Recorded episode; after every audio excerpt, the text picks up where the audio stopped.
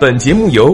虎嗅网和喜马拉雅联合制作播出。虎嗅网：一个不善于嗅闻气味的商人，不是一头好老虎。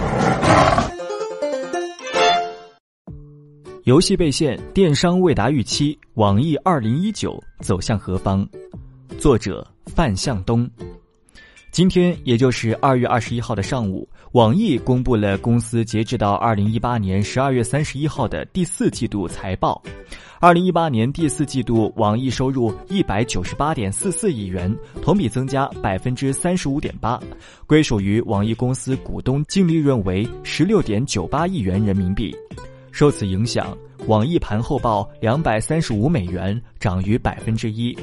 去年国内游戏版本长期停发，社会零售消费总额增速持续走低。网易主要的两块业务，游戏和电商，大环境都不太好。从第四季度财报来看，网易两大业务稳健发展，但也透出未来发展的隐患。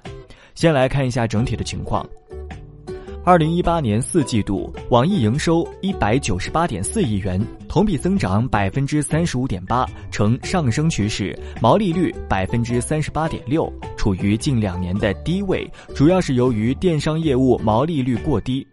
从收入构成来看，游戏和电商两块业务为网易贡献了九成营收。经历四年的发展，网易电商业务占总营收的三分之一，但较低的毛利率注定电商业务仍不能给网易带来利润。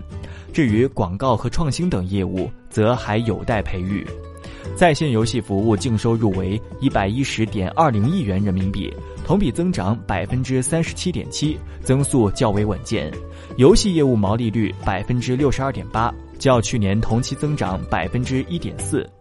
其中，来自于手游的收入为七十六点八亿，同比增长百分之四十一点一，占在线游戏服务净收入的百分之六十九点七。端游收入三十三点四亿，同比增长百分之三十点四。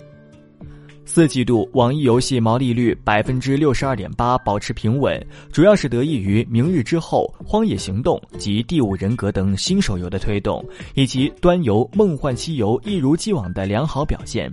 虽然网易有一定量的游戏版号储备，但审核的停滞终究是个问题，而游戏数量限制也对研发提出更高要求。作为全球最大的游戏市场，中国游戏版号审批工作从二零一八年三月起停滞了两百六十八天，直至去年十二月下旬，国内游戏产业版号审批才终于传出解禁的消息。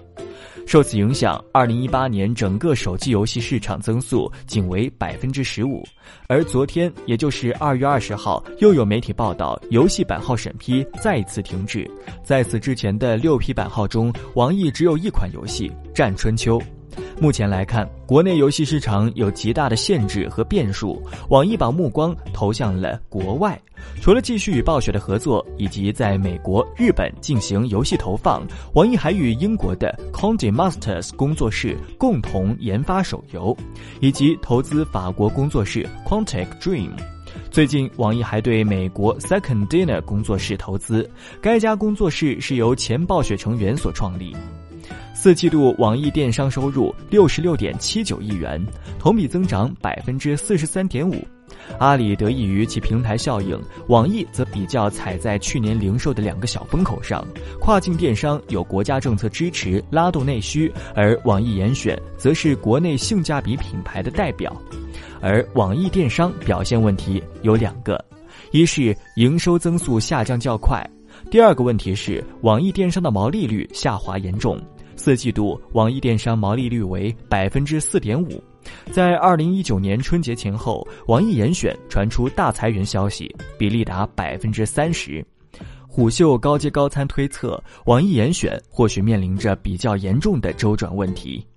再看一下网易另外两块业务，其中广告业务营收七点六一亿，同比增长百分之三点二；创新及其他业务收入十三点八六亿，同比增长百分之十四点二。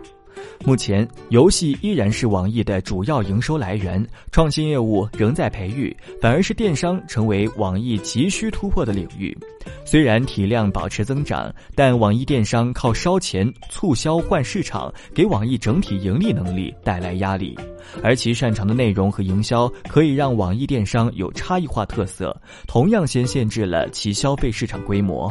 丁磊在电话会议说，会继续对严选和考拉进行大力度投资，但严选和考拉也需要面临商业模式能否持续以及有没有护城河的质疑。